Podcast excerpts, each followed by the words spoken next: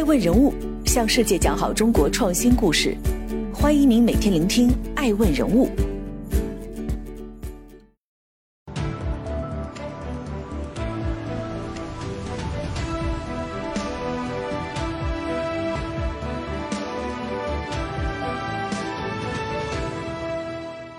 他是全球经管类前百分之一高引论文经济学者。北京市卓越青年科学家，我觉得经济学最好的一个内容呢，是可以认识到怎么样子在有限的资源中更好的配置。二零二一年行业大变局，他依然看好当下是最好的时代。这个时代还会更好吗？创业的环境还会更优化吗？其实我们中国经济呢，还是处在一个新发展阶段的这一个呃趋势中，或者说这一个阶段中。我个人还是希望认为说，这些挑战是我们这个。呃，大时代中的一个小插曲。在二零二一年爱问旗舰活动全球创始人大会上，他大胆提出自己的设想。我认为说，中国的这个经济最慢二零二六年能达到达到美国经济的总量的水平。爱问人物守正创新特辑对话经济学家于淼杰正在继续。刚刚召开的中央经济工作会议呢，指出我们现在面临的一个背景呢，其实是一个三重压力之下的一个。中国经济发展，呃，这种背景，三重压力的意思就是说，我们现在面临一个需求减弱、供给冲击，还有预期减弱这样的一个背景，或者说从更广的角度上来说，我们面临一个百年未有的大变局，也遭受百年一的疫情。然而，尽管如此的话，我们中国经济呢，还是进入了新的阶段。随着百年未有大变局及疫情影响。全球经济格局变换，我国发展环境迎来了深刻而复杂的变化，而同时伴随着新一轮科技革命和产业变革深入发展，对中国的企业创始人们来说，挑战伴随着机遇接踵而来。在新发展阶段，企业家们如何践行守正创新？如何在新发展阶段稳中求进？二零二一年底，爱问人物发起了“守正创新，预见未来”为主题的全球创始人大会，带着诸多疑问。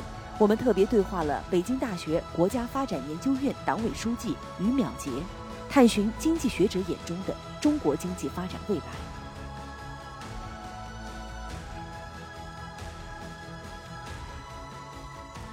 爱问，希望与预见未来的创始人同行。那您怎么理解守正创新？我觉得守正创新的话的一个核心的一个关键呢，就是守正。在守正的基础上，我们再进行创新。嗯，那何为守正呢？第一点的话，就是个人的发展呢，要跟国家的发展的方向相一致。嗯，其实不只是对个人，对一个企业来讲，如果说跟国家的发展的方向相背离的话，相偏离的话，那可能走不远。那如果个人的发展或者企业的发展能够和国家的发展同步，服务国家战略，服务国家大志。那我想的话，这个是最大的一个守正。我记得您说过，我们依然处于一个人类发展的最好的大时代。回望过去的二零二一，疫情反复，双减政策，K 十二教育，房地产潮水退去，互联网陷入焦虑。如果当我罗列这么多的事实之后，您是否依然认为过去的二零二一年是最好大时代中的一年吗？我们现在是面临一些挑战。然后我个人还是希望认为说，这些挑战是我们这个呃大时代中的一个小插曲。刚刚召开不久的六中全会里面所讲到的内容，我们现在面临一个叫做三期叠加的一个挑战的这种呃呃背景。三期叠加是什么意思呢？我们面临着一个叫做经济的一个阶的速度一个换挡期。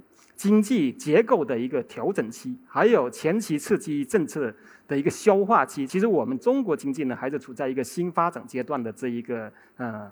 趋势中，或者说这一个阶段中，您所谓的这个最好的大时代，它的周期有多长？那过去的二零二一年在这其中又扮演着什么样的角色呢？对，尽管我们面临这样的一个挑战，那其实我们还是可以非常有信心的认为说，假以时日，中国经济呢会将会成为全球最大的一个经济体。嗯，那么其实中国的人均的收入也会不断的这个提升。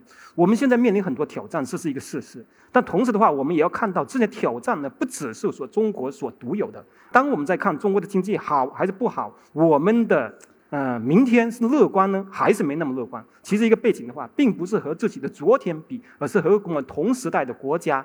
或者地区比。艾薇在二零一四年创立啊，百分之六十我们对话的曾经对话的创始人啊都来自于新经济，或者说我们把它叫互联网行业。二零二一年，互联网行业格外的难过，他们一改原来的这种高调啊，裁员、末位淘汰、优化、开源节流，所以给很多已经成为创始人和即将成为这个创业人群的人带来了一些焦虑。这个时代还会更好吗？创业的环境还会更优化吗？我们现在面临一个百年未有的大变局，然后也遭受到百年一的疫情，那么？所以其实整个的这个预期呢，相对于之前，呃，在零七年的黄金时代，那应该说是一个客观上有一定的这个冲击。但是呢，其实呢，并没有改变中国经济的这个稳中向好的这个根本的这个态势。相对于某些年代来讲，可能中国经济现在面临的挑战更多更难。然而，相对于其他国家，我们实始终是更好。那我举一个例子来说明这点，比如说中国企业走出去，中国对外直接投资，去年大家都在衰退，但是在衰退的过程中，中国变成老大，中国之后才是美国，才是日本。这某种角度也跟零八年中国成为全球最大的出口国一样。但是的话，因为全球金融危机，我们也是赶超了德国成为第一。创始人精神啊，其中最难得的一种品质叫相信相信的力量。如果对于未来充满信心，其实改变未来的就是你本人。二零二一年是充满变化的一年，也是特殊节点交织错落的一年。面对严峻复杂的国际环境，中国迎难而上，有条不紊地推进改革发展，构建发展新格局。尽管经济结构转型带来了行业变切和产业颠覆。但改变未来的创始人群体仍不断在变化中革新奋进。在这变化背后，经济学者们将现实与学术相结合，预见时代发展趋势，为经济发展、企业演进路径做智库支撑。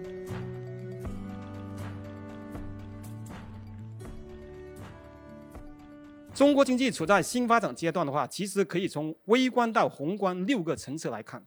从微观上来讲的话，我们中国。的产品的附加值在不断的提升，那么从零一年入市以来，中国呢出口品的质量在不断的提升。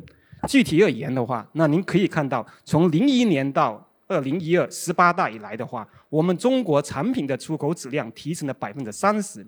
从十八大到现在，我们中国产品的出口质量呢又另外的提升了百分之二十五。第三点是我们企业的全要素生产率在稳步的提升。所谓全要素生产率，就是企业的绩效。相对于零一年中国入市以来，那我们中国的企业全要素生产率其实提升了差不多百分之六十左右。第四点的话，如果您来看中国的一个全产业链的布局更为清晰，我们呢目前是全球不多，更准确的说，是全球唯一一个拥有全产业链的国家。我们拥有四十一个大类，六百六十六个小类的工业体系。第五点的话，如果我们再看看我们的一个产业布局的话，我们会发现我们的产业布局有一个非常鲜明的产业集聚的一个现象，就是说我们的每一个工业城市，它并不是面面俱到，相反都有自己主打的一个产业工业名片。比如说深圳电子跟机械设备。第六点的话，如果从整个经济结构来看的话，我们三大产业的比重日趋合理。我们的第一产业现在是百分之七点五。我们的第二产业现在三十八，第三产业的话是五十五，三大产业的比重越来越合理。某种角度上来讲的话，我们的第二产业的比重占据一定相当的规模，也说明了实体经济的重要性，支撑着中国作为世界工厂的一个力量。换言之的话，皮则不存，毛将殃附。这个是从第一块说中国经济为什么处于一个高质量发展的阶段。如经济学家于淼杰在全球创始人大会上所言，中国经济已经处在一个高质量发展的阶段。随着不同发展时期的需求更迭、产业结构调整中，国民企业如何应对转型阵痛？作为市场微观主体的企业，又应该如何理解政策内涵和意义，积极参与其中，把握时代发展机遇呢？二零二一年被称为碳中和的元年，很多政策是刚刚落地，还在探索中。与这个双碳目标同行的，还有一个中国对于经济发展的目标和要求，那就是到二零三五年，国家要求中国的人均的 GDP 要达到三到四万美元，也就相当于这个中等收入国家的人均水平。到二零五零年呢，要求人均要达到六万美元左右。这个挑战在于，你要知道，目前中国人均的碳排放量是达到了人均啊七吨以上，那又要减排又要发展。那这么矛盾，怎么同时做到呢？中央经济工作会议哈对这点的话也明确指出，双碳呢作为一个呃长期的一个目标，不是一步就能够达成的。我们要求在二零三零年，我们非化石能源占一次能源的消费比重呢，由目前的百分之十五变成百分之二十五。发达国家在过去哈工业革命到现在，四分之一的人口排放了四分之三的这一个呃呃碳排放，中国的碳排放其实并不多。那这也就是要求发达国家向发展中国家提供一个清洁能源的一个啊方面。简单的说，那我认为说双碳的确是对中国经济的发展提出了更高的要求。我们应该在减排以及经济发展取得一个更好的协调。您刚才提到双碳对于中国是一个很好的经济结构调整的开始。那在经济结构调整中啊，我们会经常拿资本市场的数据来去做研究。二零二一年，呃，以一级市场为例啊，一级市场做这个股权投资啊，我会发现发现排名前一百的这个融资事件中啊。第二产业类的科技公司的占比是快速上升，从五年前的百分之十上升到了二零二一年的百分之三十，而且融资阶段普遍偏早。这是不是也也意味着证实着中国经济在从虚到实的一种转变？你怎么看？我认为说中国经济啊，这个实体经济的比重应该保持一定的规模。嗯。那么我们现在的话，第二产业是占百分之三十八，中国经济不能够过早的脱实就虚。因为如果是说我们过早的脱实就虚的话，我们没有办法来在这个全球的产业链中来发挥我们比较优势。嗯，我们现在之所以在这个全球产业链中能够发挥这比较优势的话，那其实就是因为我们更加深度的融入到全球的这个经贸一体化的生产以及贸易中去。如果我们现在并没有达到这样的一个水平，那我们过早的学习了这个西方国家的这个完全呃靠。实体经济的话是很难走走远的，乡村振兴更加无从谈起。如果非要给中国的现在当下的这种脱虚向实、推动共同富裕的模式找一个榜样，哪种模式您会乐于分享或推荐？我觉得不同的阶段应该学习不同的这个模式。嗯。在目前的这个阶段，其实中国您可以看到产业的发展，它其实是有这样的一个态势。嗯，之前的话，我们在八十年代，那主要呢是按照我们的要素禀赋来发展。我们是劳力丰富型国家，我们出口劳力密集产品，比如说衣服鞋帽。但那您看到今天的中国，其实不再是这样。中国最主要的出口的这个产品，不再是衣服鞋帽，而是机器。而是机械、电子、机器这些、这些、这些产品。换言之，我们产品的结构更加复杂。那如果说下一步我们要向一个国家学习的话，我个人会认为说，其实在学习德国的模式，高精特尖的这个方式上学习。啊，高精特新是您推崇的德国发展模式，供现在的中国经济转型参考。嗯，二零二一年，北交所走上了历史舞台，这是我国资本市场改革发展迈出的关键一步。而北交所聚焦的就是专精特新的中小企业，但与之相对的是。企业赴美上市迎来了强监管，海外上市之路越来越难。国内外资市场趋势的变化又该如何解读？在构建新发展格局中，政策导向又给企业发展带来了哪些启示呢？二零二一年十一月十五日，北交所开市。创新本身它都是一次次的试错，我们可以接受这种包容。饱受热议的北交所也饱受争议，您怎么看待北交所？您是？什么样的一个态度？对我个人认为说，这个证券市场上哈是一个有风险的一个市场。并不是每个企业都能够进出研进的进进行研发的，因为如果它在一个产业中，它属于尾部的话，它自己都不知道它明天能不能不能活下去。研发是需要烧钱的，之所以有研发，之所以要做创新呢，是因为逃离太激烈的竞争。嗯，这也就是我们平时观察到的一个现象。是只要竞争在，就有创新在，大量的这个中小企业，他们证券化和上市的这个通道也在。那北交所您还是看好的？总体上，对于。当下的这个中国创投圈来说呢，还有一个最大的变化哈，是去美国上市的强监管。你知道这一系列重锤的这个强监管啊，让我们不禁要对中国的这个资本市场内大外小的格局有很多很多的呃这个疑问。您怎么看？首先的话，我觉得这里面有两个问题啊，对这个监管。第一点的话是说，为什么都要对美国去投资又进行监管？对，其实的话，您可以看到这是一个中美关系呃。日益复杂化的这种背景之下来实行的。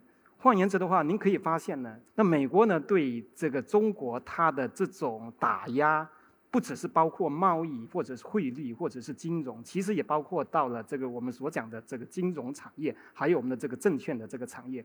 换言之的话，哪怕没有这个中方的这一个监管的话，其实中国企业要到海外去上市呢，也是越来越难的。嗯这是这这是第一点。第二点的话，跟这个产业也紧密相关，就属于这个数据的这个行业，这就是属于涉及到数据贸易。那么对数据贸易来讲的话，其实呢，这个全球现在有目的三种不同的态势，不同的一个标准，一个呢是美国模式，一个呢是这个欧盟模式。呃，中国现在对这个数据的监管其实处于其中。但是有一种观点甚嚣尘上啊，叫做《纽约时报》说的啊对，中国已经不再需要华尔街。那这个是一个短暂的阶段呢，还是一个长期的态势？到底是因为美国的这一个封锁使到中国出不去呢，还是说因为中国不需要这个这个华尔街？我觉得您可以其实可以发现，某种角度上来讲的话，中国现在如果到对外投资，不只是说在这个呃并购这这些方面，这是因为一个中美贸易的大背景。如果您看中国并没有不需要欧盟的市场，我们并没有是呃不不需要法兰克福，所以嗯所以如果您会可以看到这个中国和欧盟之间的经贸的合作是更加紧密的。因此呢，其实这个呢是某种角度啊，这个叫做贼喊抓贼。嗯，这个这个，所以的话，从这个角度上来看，您可以看到，其实呢，我还是认为说应该放到这个中美博弈的这个大背景的这个之下。二零二一年是极为不平凡的一年，即使在全球格局动荡、疫情冲击的大背景下，摸着石头过河的中国经济仍然不断创造着奇迹，向世界讲述着创新故事。创新是驱动发展的第一动力，而在经济发展持续转型期，有着敏锐嗅觉的企业创始人群体更应清楚，产业结构调整中的阵痛是创始人群体需要面对的必然。国务院副总理刘鹤曾经这样说。中国应该像尊重科学家一样尊重企业家。新时代的企业家们在多重压力下推进企业可持续发展，稳中求进。在经济学者于淼杰眼中，这是一个有迹可循的课题。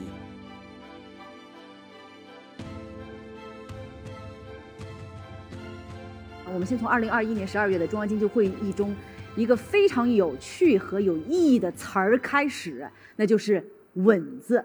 本次中央经济工作会议的通稿哈，二十五次提到了“稳”，明确提出二零二二年的经济工作的要求是“稳”字当头，稳中求进，在高质量中发展稳经济。什么是稳？怎么稳？中央经济工作会议呢，特别是呃，包括六中全会，其实也有这个意思，特别强调一个“稳”字，“稳”字当头。那这“稳”字什么意思呢？我的理解呢，第呃，就是要保持一定的经经济增速。我个人会认为说，明年的这个中国经济增速的话，还是在百分之六左右。如果要再准确呃到一个一定一个区间的话，我会认为是在五点八到百分之六之间。怎么样子实现这个稳呢？其实您可以看到中央经济工作会议啊，从七大政策来发力，特别强调宏观、强调微观、产业，还有加区域，再加上民生嗯等等改革开放啊各个各方面的这个政策。最为重要的是，我觉得是宏观跟微观。宏观方面的话，一个叫做积极的财政政策，一个叫做稳健的货币政策。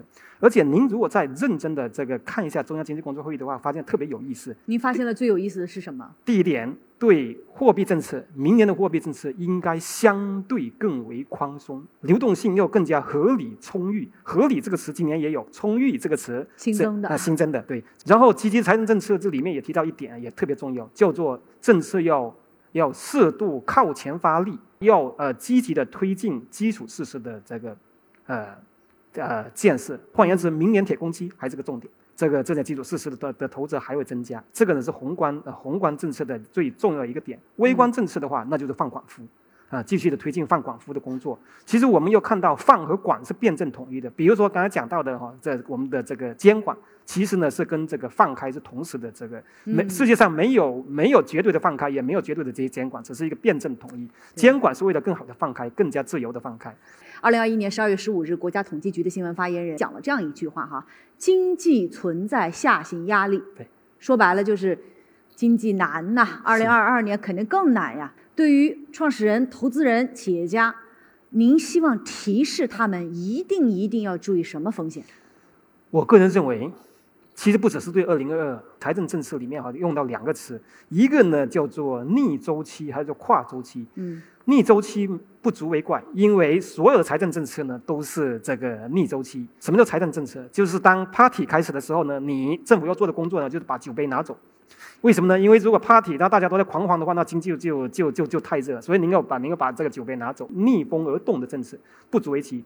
特别有意思的是跨周期，嗯什么叫跨周期呢？我个人理解呢，就是跨周期的话，不是说就不是说这个政策只是今年所独有的，那您要把它一个作为一个周期的一个角度上来看，它呢是跨周期来统筹来配配置这个政策，这是大的背景。我觉得最重要的一点呢，就是要看准方向。我其实，在之前很多个演讲中，我也一直强调这看准方向。嗯我最喜欢讲的一个比喻是：您比如您是小企业，船小好掉头无所谓，错了还能改。越大的企业方向越重要，这就是您可以看到越厉害的 CEO、越大企业的 CEO，他们越关心政治的原因。嗯，爱问人物的很多企业、科学家、科研工作者哈，这个投资人都在学习，呃，都在研究什么是新的发展格局，新的发展格局有什么样的新的机会。我记得您好像写过这样的一本书吧，就叫《新发展格局下的中国经济》。你能不能特别务实哈，言简意赅的把我们这个新机会拎出来，和我们今天在座的分享一下？我觉得呢非常明确，关键词呢就是五个，五个，五个其实就是这个五大新发展理念。嗯其实您会发现哈，这个创新、绿色、协调、共享、开放这五大新发展理念呢，不是这两年才有的，在“十三五”规划的时候就提出来的。也许一开始十年前提出来的时候，七八年前提出来的时候，大家呢以为只是一个词，也是这个名词，并没有太多的关注。但您其实是可以发现，这些年它真的就是按照这五大发展理念来来这个推进的。刚刚不久的这个中央经济工作会议对这个五大新发展理念的定位也写得非非常清楚：创新、地域原动啊、地域原动力。那么协调呢是一种内生特征，开放呢并不是说我们现在要内循环，不要双循环，这绝对不是这个开放是必由之路。最终的目标呢是共同富裕，实现共享。一年一度的中央经济工作会议是判断当前经济形势和定调第二年宏观经济政策最权威的风向标。二零二一年的中央经济工作会议对当前经济形势做出了面临需求收缩、供给冲击、预期转弱三重压力的判断，也同时强调，既要正视困难，又要坚定信心。无论国际风云如何变幻，都要坚定不移做好自己的事情。中国已经成为世界经济的主要引擎之一。数据显示，中国经济总量已超过一百万亿元，占全球经济的比重百分之十七以上。而作为经济学者的于淼杰，也同样对中国经济未来发展充满着信心。二零二一年的这个十二月，我看到一个《华尔街日报》对于美国一位创始人的采访，伊朗马斯克啊采访，伊朗马斯克说了这样一句话哈，他说：“现在呢，我们正在走向这样的一种局面，中国的经济规模可能会是美国的两到三倍，那是一个不同的世界。”那我也记得您也在二零二零年提出了这样的话，您认为中国经济总量会在二零二六年甚至更早就会超过美国。那我们不禁好奇，中国的经济规模和美国的经济规模到底在未来它会发生什么样的变化？而这其中，作为创新创业者，需要做什么样的准备？我认为说中国的这个经济最慢二零二六年，准确来讲的话，就是二零二六年能达到达到美国经济的总量的水平。如果您要看中国经济总总量什么时候赶上美国哈，第一呢是看中国的经济的增速，先先看我们现在是在多少，我们现在是在百分之七十三。然后呢，就看这个经济增速啊、呃，然后第三点是看人民币的走势。嗯，那我们的经济增速，我们中国再差，可能五点五会有。如果再加上我们人民币不断在升值，这也是我的核心一个观点。嗯，人民币会不断的升值，当当然最后会在六点一左右达到一个均衡左右。好，那如果是这样的话，那么中国经济的话，在二零二六年达到美国经济总量是没有问题的。嗯，当然，如果就像像像这个 Max 说到这个两倍、三倍，那是太呃比较乐观，那有一个很长的一段时间。嗯啊，二零三五的时候，中中国经济应该是在美国经济的一点二到一点三倍左右。然后呢，我想说的是，就是说，其实中美的关系会随着中国和这个经济总量的一个变化而呈现一些非常戏剧化的一个特征。未来几年可能中美关系会比较复杂多变，但是呢，等到了二零二六年或者说二零三零年之后，更准确的是二零三五年之后，中美经济应该比较好，因为它已经不可能把你压下去。第二点的话，您再看看，您再看看那个中国经济，比如说有一天真的达到这个 Max 的这个两倍的时候，对吧？那会会是什么样的一个状态呢？我觉得可以换位思考。现在的话，就是类似于说三足鼎立的的态势，美国一块，欧盟一块，中国一块，大家虽然大小还是有差距，但差不多三足鼎立。那如果说中国经济是美国经济的两倍的话，中美欧的关系就类似于中国在扮演美国的角色，今天的美国的角色，然后呢，那个什么啊，那个美国和欧盟在扮演今天的加拿大和墨西哥的角色，就是就是一个北美自贸区，就是非常有意思。中国经济的发展前景是光明的，企业在各种层面的创新也同样激活着中国经济高质量发展的原动力。二十年梦与星河，伴随着中国加入 WTO。中国经济发展和国际地位迅速崛起。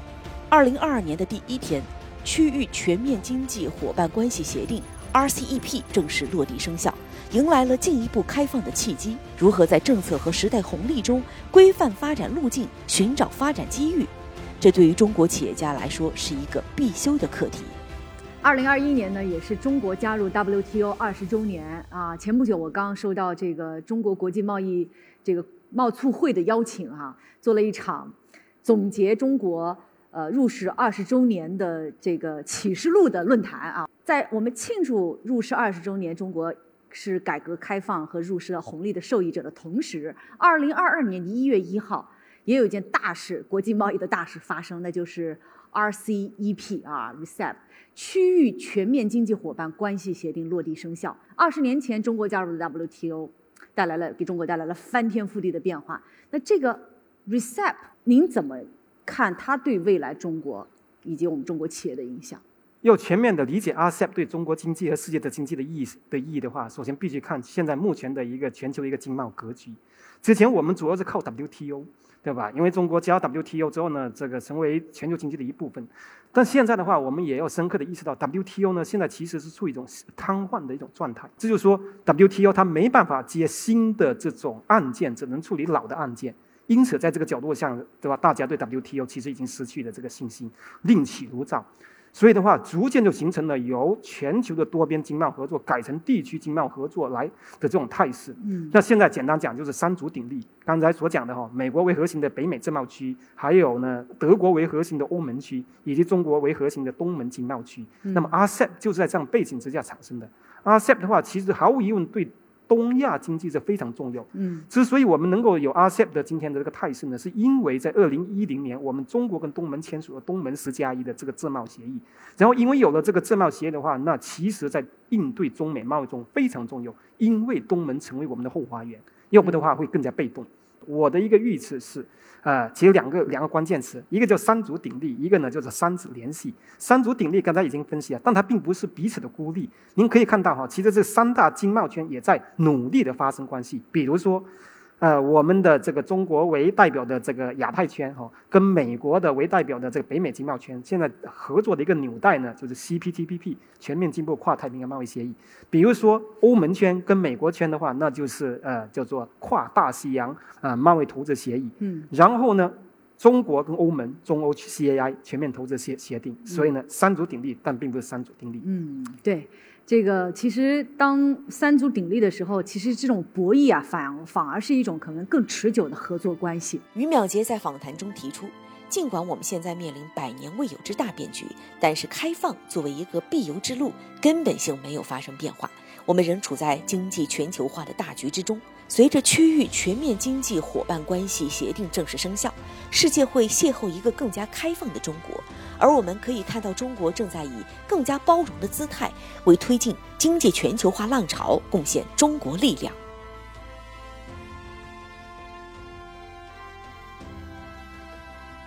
艾文人物的最后一道必答题，叫“预见未来，你相信什么？”我们以十年为期，呃。于淼杰老师，您是经济学的学士、硕士、博士，您现在的这个身份标签也非常的明显啊，是一位经济学者。那我很好奇，如果遇见未来十年后的自己，您还在做经济学的研究吗？十年之后，我觉得我依然会在做这个经济研究方面的工作，这个是一个初心。其实我一开始本科是国际会计，到后面呢，我碰到，当然会计也很重要，不见得一定要是政策的制定者，哪怕是做一个。呃，提一些参考，提一些建议的话，那您会可以看到您的一些这个政策的建议的话，如果能够影响整个国家，影响这个整个社会的话，非常有意思。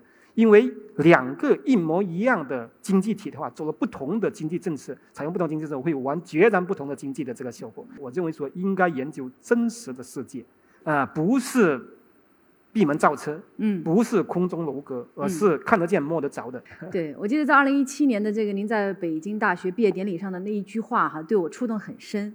您说这个一个人呢，做人做事少问一句我得到多少，多想一下我能为大家做事。做经济学研究呢，也绝对不在于自己拥有多少物质财富，而在于自己的行为正面影响了这个社会多少。对，我的确是这么想。当年来到这个北大国防院工作的时候呢，那那个呃林毅夫老师给我的 offer 上面写啊，我觉得有一句话，这个邮件中写了一句话，我觉得这让我感觉到特别的震撼，啊，就是说他说那欢迎你过来一起呢工作啊，一起用因为我们写着用英文嘛，一起为这个 mankind 这个这个人类 人类这个工作。我觉得那一般来讲的话，一个工作就是一个工作嘛，所以我觉得这个这个很受教诲。嗯，那。预见未来，您会给今天更多的年轻人啊，尤其年轻的这个创新创业者什么样的建议？第一点呢是做自己喜欢做的事情，做自己喜欢做的事。如果说这个事情不是您喜欢的话，那可能一天都这个待不下去。第二点的话，我觉得是做一些不可被替代的事情。当面临一个不最大的不确定性的时候，您要做的事情就是说，如果您自己都不知道我明天要做什么的话，请问机器怎么样替代您？对吧？所以的话，就是说要做一些这个呃具有不可不可被替代的事情。我想每个人不不管他处于什么一个一个岗位，认真的思考，认真想想自己的对这个社会能够做点什么事情，我觉得总之也很好的事情。经济学家不只是一群追逐数字的人，在经济大潮奔涌中，总有一群人寻找经济规律，用逻辑把握经济发展脉搏。于淼杰也在孜孜不倦地投入新的经济研究。以自己的方式传达中国学术水准，向世界传达中国经济学者的声音。百年交汇节点，中国开始向第二个百年奋斗目标进军新征程。而对于企业的守正，于淼杰提出了自己的建议，那就是顺势而为，就是最大的守正。感谢您收看本期《爱问人物对话》于淼杰。爱问人物向世界讲好中国创新故事，更多精彩内容，欢迎登录爱问官网 i ask media。我是爱成，我们下期再见。